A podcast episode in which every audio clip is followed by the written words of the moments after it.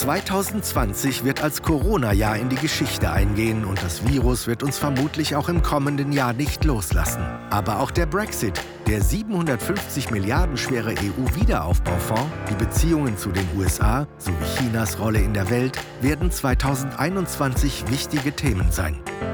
Darüber und wie sich die Aktien, Gold, der Euro, aber auch die Preise für Öl entwickeln, diskutieren in einer neuen Folge unseres Podcasts Welt der Wirtschaft unser Kapitalmarktexperte Thilo Kraus und Chefvolkswirt Dr. Cyrus Della Rubia mit Thomas Schwitaler. Das Jahr neigt sich dem Ende zu, also Zeit für einen Rückblick und auch für einen Ausblick. 2020 war fast durchgängig von Corona geprägt. Das Virus hat bislang mehr als 1,6 Millionen Menschen das Leben gekostet und die Wirtschaft in eine schwere Rezession geschickt. Und auch 2021 werden wir mit einem Lockdown beginnen. Cyrus, was bedeutet das für die Wirtschaft weltweit, europaweit und vor allem auch hier in Deutschland? Ja, das bedeutet zunächst, dass äh, die Konjunkturschwäche, die Schrumpfung des BIPs, die wir im vierten Quartal schon gesehen haben, dass die sich noch etwas fortsetzen wird. Das heißt, wir starten sehr schwach ins neue Jahr.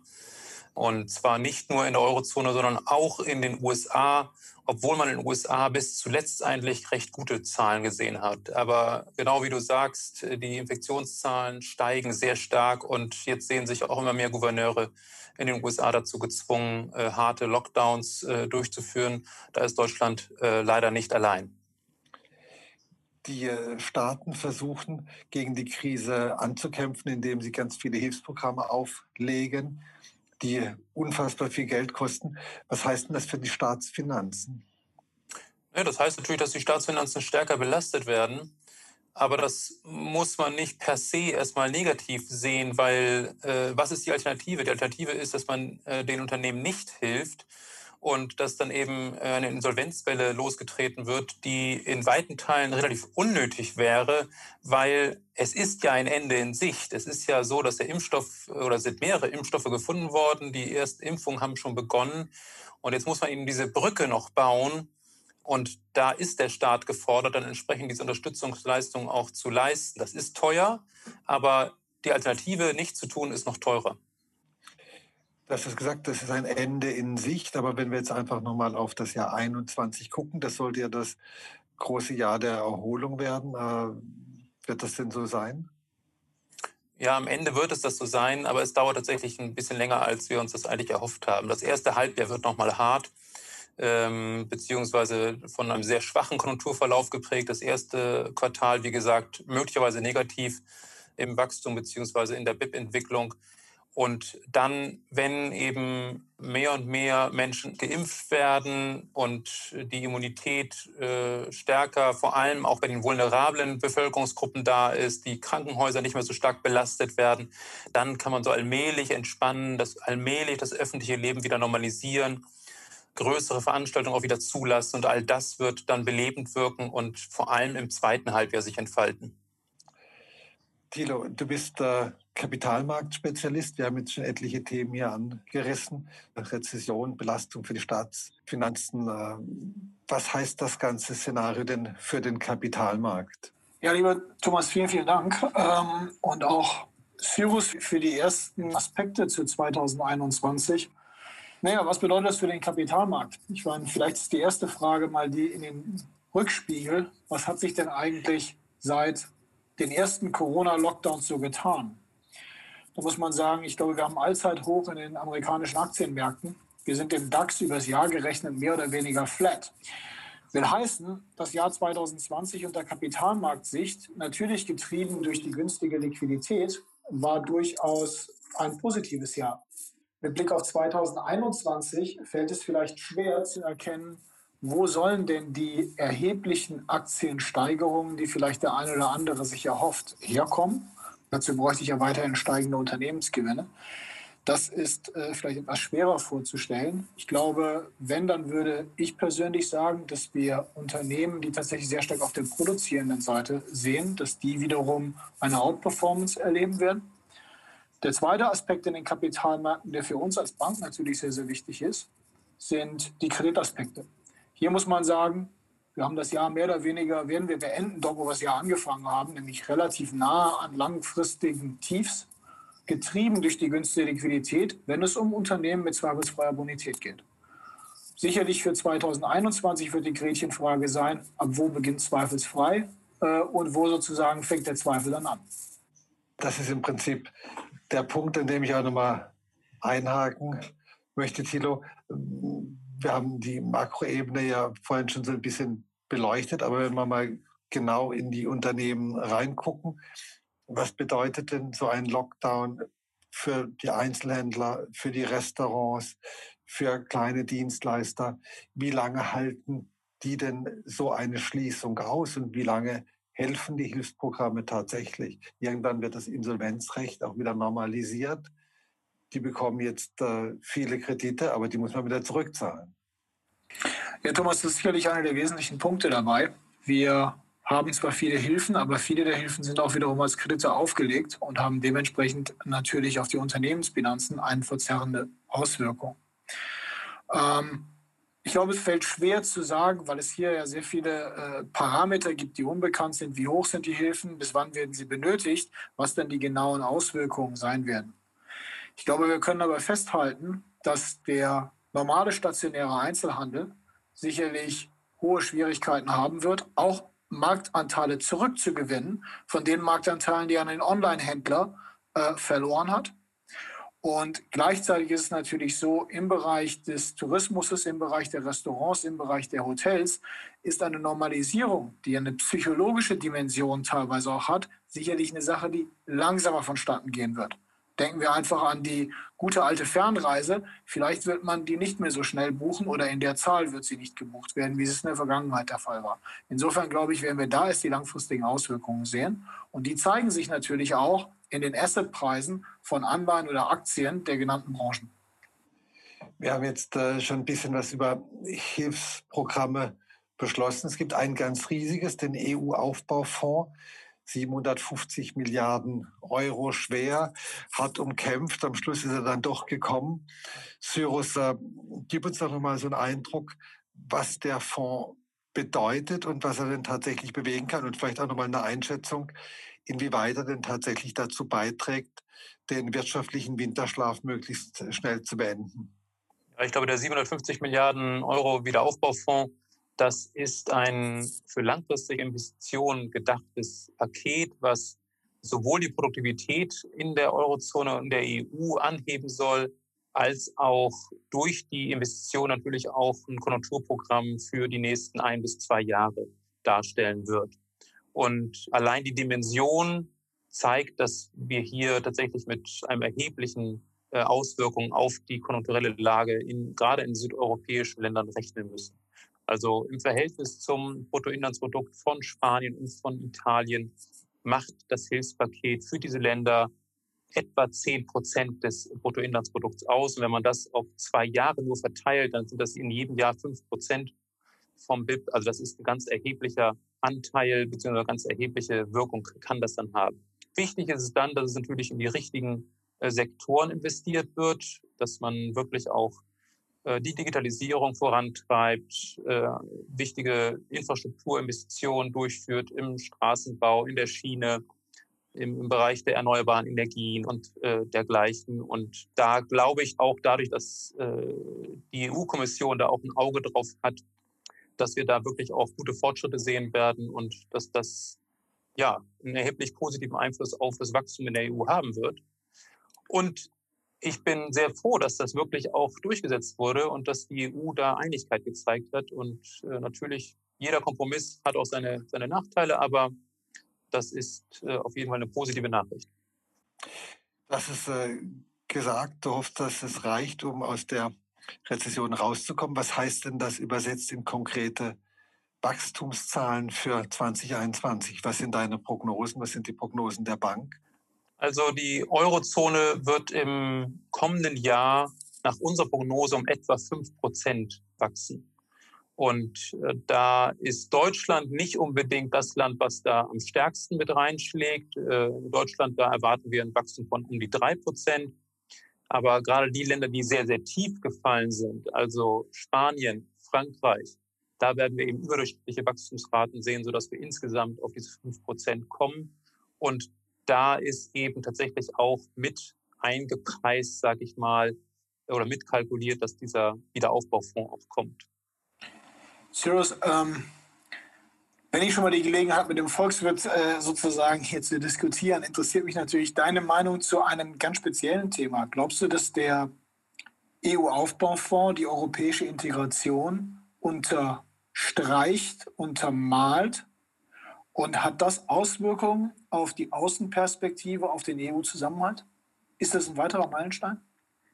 Ja, ich glaube, das ist ein ganz wichtiger Meilenstein. Man nimmt tatsächlich gemeinsame Schulden auf. Das ist äh, für viele gerade in Deutschland äh, eher eine, Perspektive, die man nicht so gerne sieht. Aber gerade für Außenstehende, gerade für Investoren aus den USA oder aus Asien ist das, glaube ich, ein ganz positives Signal, was nochmal unterstreicht, dass äh, auch der Euro im Prinzip eine Sache ist, die eben nicht eine Eintagsfliege oder ein temporäres Programm ist, sondern wirklich auf lange Sicht auch hält. Und dass auch unsere Notenbank, die EZB, dass die auch auf Augenhöhe mit anderen Notbanken agiert. Und das, was hier immer in Frage gestellt wird, äh, soll die EZB wirklich Anleihen kaufen? Soll sie das nicht? Das ist in Großbritannien, in Japan und USA wird das nicht diskutiert. Das ist einfach selbstverständlich, äh, dass die Geldpolitik dort eine Rolle spielt und entsprechend auch agiert mit den Anleiheankäufen. Ähm, in der Europäischen Union beziehungsweise in der Eurozone wird das immer wieder neu in Frage gestellt. Und äh, da, glaube ich, ist diese Kombination von gemeinsamen Schulden, die dann letztendlich auch im Notfall auch von der EZB mit angekauft werden können. Das unterstreicht nochmal, dass wir uns da auf Augenhöhe mit anderen äh, Notenbanken auch bewegen. Thilo, äh, wird dieser gigantische EU-Aufbaufonds denn auch Auswirkungen auf die Finanzierung von Projekten und von Unternehmen haben? Ja, Thomas, ganz klar. Ähm, es werden ja, und Cyrus hat es beschrieben, in welche Sektoren der Wirtschaft Investitionen vor allem fließen sollen. Das wird natürlich Auswirkungen auf die Gestaltung von Infrastrukturinvestitionen haben. Und da gibt es ja zwei Aspekte, die eine Rolle spielen, Eigenkapital und Fremdkapital letzten Endes. Und ich glaube, wir haben zwei Aspekte. Das eine ist, der EU-Aufbaufonds unterstützt teilweise die Kosten- und investive Ausgabenseite. Und gleichzeitig ist es natürlich so, dass die EZB-Politik wiederum Anlagen institutioneller Investoren in unter anderem die Schulden, aber auch die Eigenkapitalseite ankurbelt. Warum? Weil es dort eben noch Basispunkte mehr gibt, als wenn ich ganz normale liquide Anleihen kaufe. Von daher dieser sogenannte Crowding-out-Effekt zielt natürlich auch unter anderem auf dieses Thema auf. So, und wenn wir uns anschauen, was sind so die notwendigen Investitionsbedürfnisse in Europa im Bereich Infrastruktur. Wir gehen da in internen Rechnungen, die so ein bisschen äh, zusammengesetzt sind aus verschiedenen Quellen, von irgendwie 100 bis 150 Milliarden per annum aus, ähm, die peu à peu immer wieder äh, reingekippt werden müssen in die Finanzierungsstruktur. Dann ist das natürlich ein Wort. Aber heißt das, äh, nach diesem Aufbauprogramm haben wir bessere Datenleitung, bessere Verkehrswege, bessere Eisenbahn, sicherere Brücken? Naja, ich bin ja heute Morgen mit äh, dem Zug gekommen und ich würde mir zumindest wünschen, dass die Mobilfunkverbindung im Zug dann besser funktioniert. ähm, aber Spaß beiseite, ich glaube insbesondere der Ausbau der Glasfasernetze und der Ausbau der erneuerbaren Energien, Stichwort Energiewende, das sind zwei große Treiber und große Profiteure des Ganzen. Beim Ausbau der Verkehrswege äh, denken wir mal an die notwendigen Investitionen in E-Mobilität, mit anderen Worten elektrische Zapfsäulen und eben auch in Schienenwege. Das werden sicherlich zwei weitere große Treiber sein. Lasst uns doch noch mal ein bisschen äh, über den europäischen Tellerrand hinausblicken. China hat das Virus besiegt und weist aktuell prächtige Wachstumsraten auf. Man könnte fast sagen, das Land geht gestärkt aus der Krise hervor. Was bedeutet das denn für die internationalen Kräfteverhältnisse des Virus? Ja, also erstmal muss man feststellen, dass China es tatsächlich sehr, sehr gut gelungen ist, die Pandemie zu bekämpfen. Gleichzeitig äh, ist natürlich auch zu konstatieren, das ist ein autoritäres Regime, was da auch andere Möglichkeiten einsetzt, um dieses Ziel zu erreichen. Wobei man das auch so nicht stehen lassen kann, denn es gibt auch durchaus äh, demokratische Staaten wie Südkorea und Taiwan, die ähm, die Bekämpfung der Pandemie auch sehr erfolgreich und sehr effektiv äh, geschafft haben. Ja, China ist äh, wirklich mit einer musterhaften V-Erholung aus dieser Krise herausgekommen, ist auf den alten Wachstumspfad wieder eingeschwenkt, ist im Prinzip das ja eines der ganz wenigen Ländern, dem das gelungen ist. Und ähm, dadurch haben sie sich natürlich einen Vorteil erkämpft. Äh, allein vom Anteil am Bruttoinlandsprodukt, am globalen Bruttoinlandsprodukt hat China einen Sprung von über einen Prozentpunkt gemacht, haben jetzt fast 20 Prozent des weltweiten BIP-Anteils. In einem Jahr sowas zu schaffen, ist natürlich schon äh, wirklich ein großer Sprung. Und natürlich haben sie auch Marktanteile beim Export bekommen, weil in dem Moment, wo bei uns die Bänder stillstanden, hat China seine Produktion wieder hochgefahren. Und äh, das ist natürlich eine Konstellation gewesen, die für China sehr förderlich war. Und insofern steigt die wirtschaftliche Bedeutung Chinas nochmal stark an. Aber gut, jetzt haben sich äh, da in den USA auch eine neue Machtformation gegeben und daraus ergeben sich sicherlich auch nochmal äh, weitere geopolitische Konsequenzen. Du sprichst es an, äh, die USA bekommen mit Joe Biden neuen Präsidenten werden wir dann vielleicht auch nochmal eine Stärkung einer transatlantischen Allianz sehen, also Europa oder Deutschland zusammen mit den USA, die dann vielleicht auch ein äh, ökonomisches Gegengewicht zu China bilden können? Ja, ich glaube, das ist, äh, liegt eigentlich auf der Hand und ist auch ganz wichtig. Ich meine, man kann natürlich erstmal argumentieren, äh, wenn China gedeiht und wächst, dann ist das gut für die Weltwirtschaft insgesamt. Der Kuchen wird größer, der Verteilungsspielraum steigt für alle. Aber man kann die Sache tatsächlich nicht nur aus einer rein wirtschaftlichen Perspektive sehen. Man muss eben auch feststellen, es gibt geopolitische, militärische Interessen. Und ähm, da wird immer deutlicher, dass man da nicht ganz naiv sein darf im Umgang mit China. Und insofern rechne ich auch damit, dass äh, USA und die EU, die viele gemeinsame Interessen haben, und auch das Interesse haben, dass China nicht alle Standards setzt, sei es im Umweltbereich, sei es bei sozialen äh, Gesetzgebung, dass man sich zusammentut und entsprechend auch China gegenüber selbstbewusst auftritt und seine Interessen dann durchsetzt. Wenn dann Europa vielleicht äh, zusammen mit den USA so eine Allianz startet, ist unklar, welche Rolle die Briten spielen. Seit Jahren diskutieren wir über den Brexit und äh, das Ende rückt immer näher, das rückt äh, von Jahr zu Jahr immer näher und es ist keine Lösung in Sicht. Und eigentlich kann man gar nicht mehr, traut man sich gar nicht mehr Vorhersagen zu machen. Aber ich muss die Frage natürlich dennoch stellen, wie geht es denn weiter zwischen der EU und dem Vereinigten Königreich? So, ja. willst du mal beginnen? Ja, ich beginne gerne. Also ähm, die Perspektive ist, glaube ich, tatsächlich gar nicht mal so schlecht. Die letzten Berichte zeigen eigentlich, dass man jetzt doch so allmählich auf die Zielgerade einschwenkt. Wir haben ja noch äh, ein paar Tage übrig, wenn man das zusammenzählt. Welche Zielgerade? Welche Zielgerade? Ja, die, die nimmst du vielleicht nicht wahr, Thomas, aber doch, doch. Ähm, man hat sich beim Level Playing Field, bei den sogenannten Wettbewerbsbedingungen, scheint man sich nahegekommen zu sein. Und ich habe den Eindruck, da ist viel Verhandlungsspiel einfach auch tatsächlich immer noch drin. Also wenn man zum Beispiel sich anschaut, dass die EU die Forderung erhoben hat, dass äh, Großbritannien immer dann, wenn die EU ihre Standards und Regeln erhöht, dass dann die äh, Großbritannien mitziehen muss.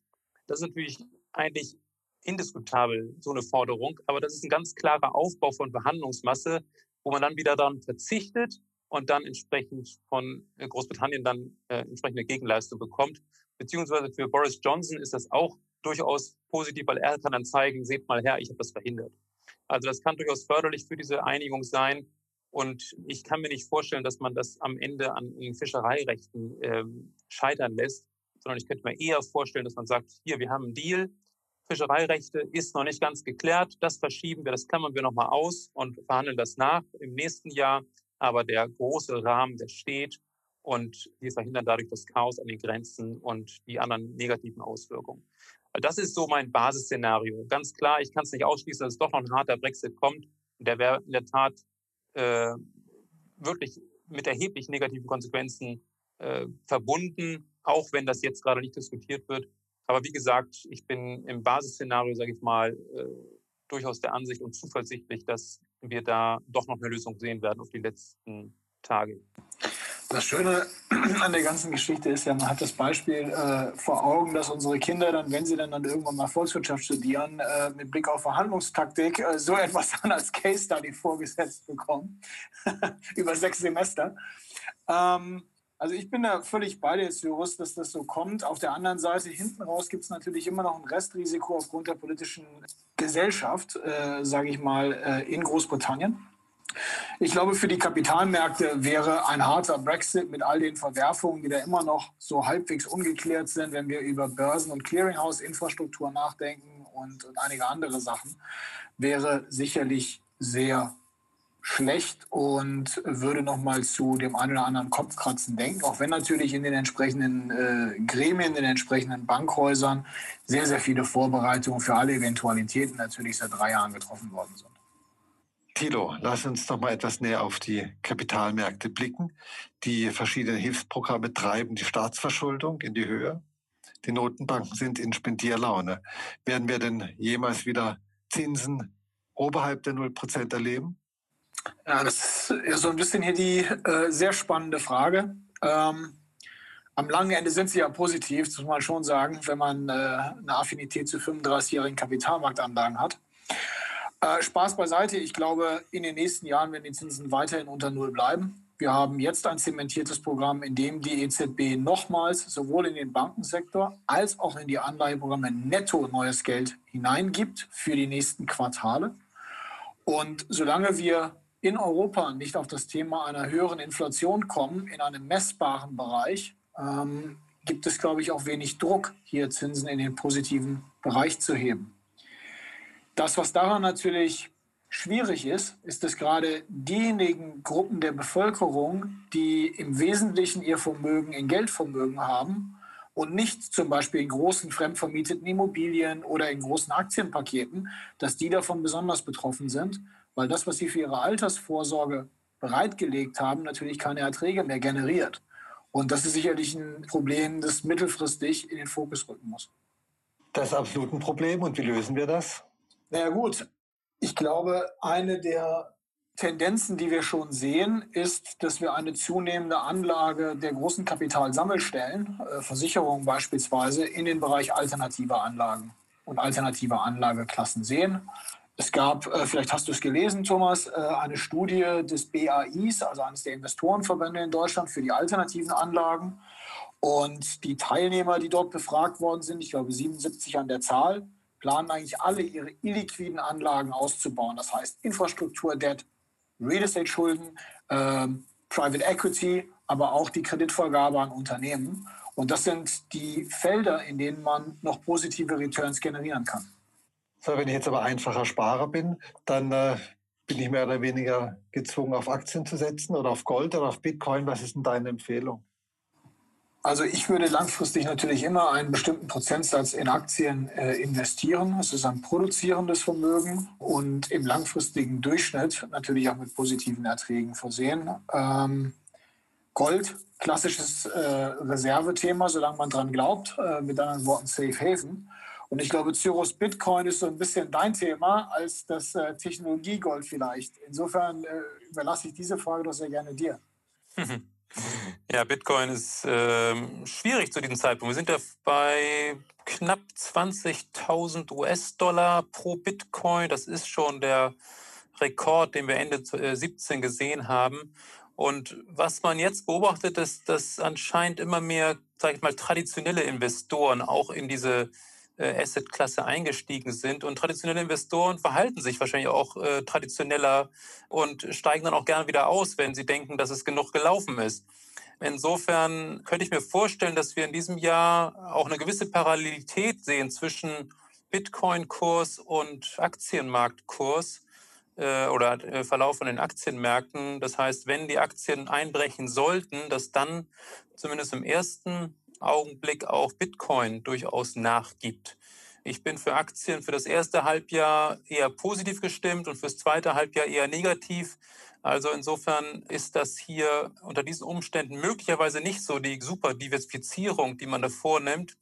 Äh, langfristig, äh, glaube ich allerdings, äh, hat Bitcoin sehr, sehr viel Zukunft und ähm, wenn man sagt, okay, ich will mein Geld wirklich über 10 Jahre, über 20 Jahre anlegen, dann glaube ich, kann man Bitcoin durchaus beimischen. Immer natürlich wirklich als ganz kleine Beimischung. Das ist keine große Assetklasse.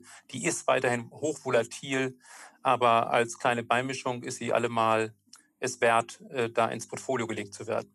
Und ist Gold auch noch eine Beimischung, die man vielleicht haben sollte? Ich glaube, Gold ist immer eine Beimischung wert. Äh, das auf jeden Fall.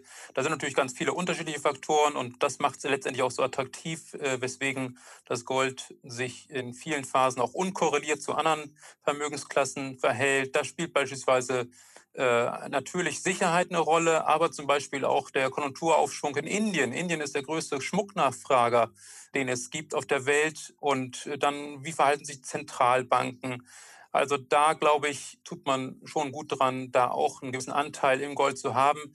Allerdings auch hier, wenn man sich die kurze Sicht jetzt anschaut, wie sieht es in den nächsten zwölf Monaten aus, da bin ich jetzt nicht so zuversichtlich, dass wir von dem hohen Niveau, wo wir schon sind, über 1800 Dollar sind wir ja, äh, dass wir von dort aus noch besonders stark steigen, weil die letzte Rallye, die wir gesehen haben, die war eben sehr stark durch Sicherheitsdenken getrieben. Und wenn jetzt die Impfstoffe kommen, dann wird das erstmal eher nachlassen. Wenn wir schon gerade bei den verschiedenen Assetklassen sind, sagt mir doch nochmal, wo seht ihr die Ölpreise und wo seht ihr auch die Wechselkurse? Und äh, wir haben uns ein bisschen über die Aktienmärkte unterhalten, aber mich würde natürlich auch interessieren, wo seht ihr denn DAX oder DAO vielleicht Ende 2021? Einfach damit wir ein bisschen konkreter werden können. Ähm, ja, Thomas, der DAX, äh, wo soll er am Ende des nächsten Jahres sein? Ja, ich denke mal, dass, er, ähm, dass wir insgesamt beim etwas höheren DAX liegen bei 13.500. Das ist jetzt keine Riesenperformance.